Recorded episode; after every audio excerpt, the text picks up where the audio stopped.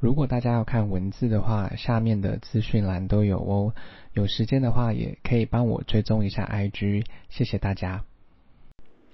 今天要念的英文是关于火车站单字：一，train station，train station，火车站；二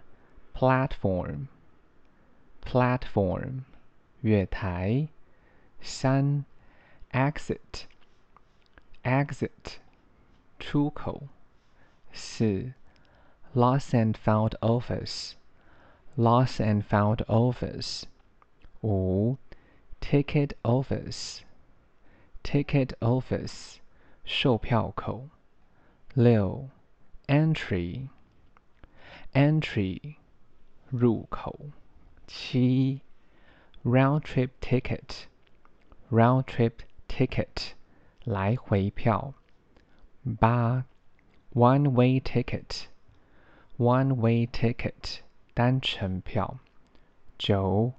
baggage storage room baggage storage room 行李房，十 timetable